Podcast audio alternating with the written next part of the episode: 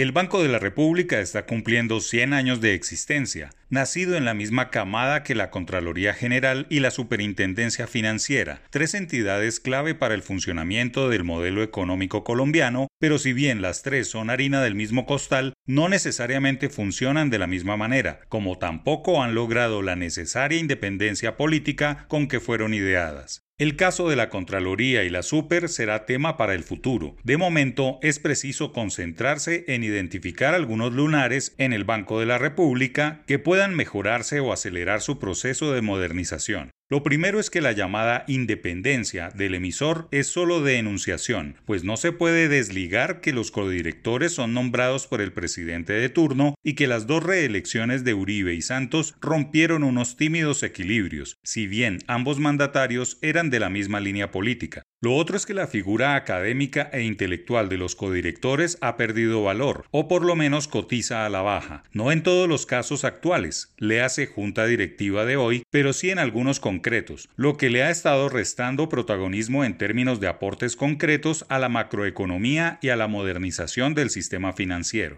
El emisor está en deuda con quitar los tres ceros al peso para modernizar la moneda colombiana y facilitar la vida a los turistas y al tipo de cambio ordinario, callejero, pues simplemente esos tres ceros envían un mensaje imaginario inflacionario de que un peso no vale nada. Los otros dos pendientes o lunares a la vista tienen que ver con la falta de estudios macroeconómicos ambiciosos, disruptivos para la economía. Temas como las economías regionales, el peso del narcotráfico, el juego de las pensiones, el desempleo generacional, la informalidad, el lavado de activos, las minorías en la economía y el enfoque de género o la sostenibilidad brillan por su ausencia, en un momento en que el país necesita entenderse más y es necesario que las investigaciones del banco tengan más impacto en la academia, en los gremios económicos y sean data para nuevos estudios. Pero en donde más en deuda está el emisor es en entregar cuanto antes el sistema de pagos público colombiano que le permita a la banca ser más eficiente y se convierta en un nuevo negocio para el mismo Banco Central. Es decir, el emisor debe ser una suerte de autopista muy sofisticada por donde viaje todo el dinero que circula en Colombia, que permita a todos los bancos transitar por ella con sus productos digitales, virtuales y reales. Una de las mayores quejas contra el sistema financiero colombiano tiene que ver indirectamente con el emisor, que se ha quedado dormido en el ascensor de subir y bajar las tasas o imprimiendo billetes, más que en su modernización de cara a los consumidores. Todos los economistas monetaristas se romperán las vestiduras ante algunas tímidas críticas contra el emisor, de quien destacan su manejo de la inflación e independencia constitucional, pero son miopes al ver cómo marchan los sistemas de pago y modernización de bancas similares en la región bien por los 100 años del emisor, bien por el trabajo en verse independientes, bien por la influencia en la economía académica, bien por el intento de controlar la inflación subiendo las tasas, pero está en deuda su modernización tecnológica y sus investigaciones estructurales.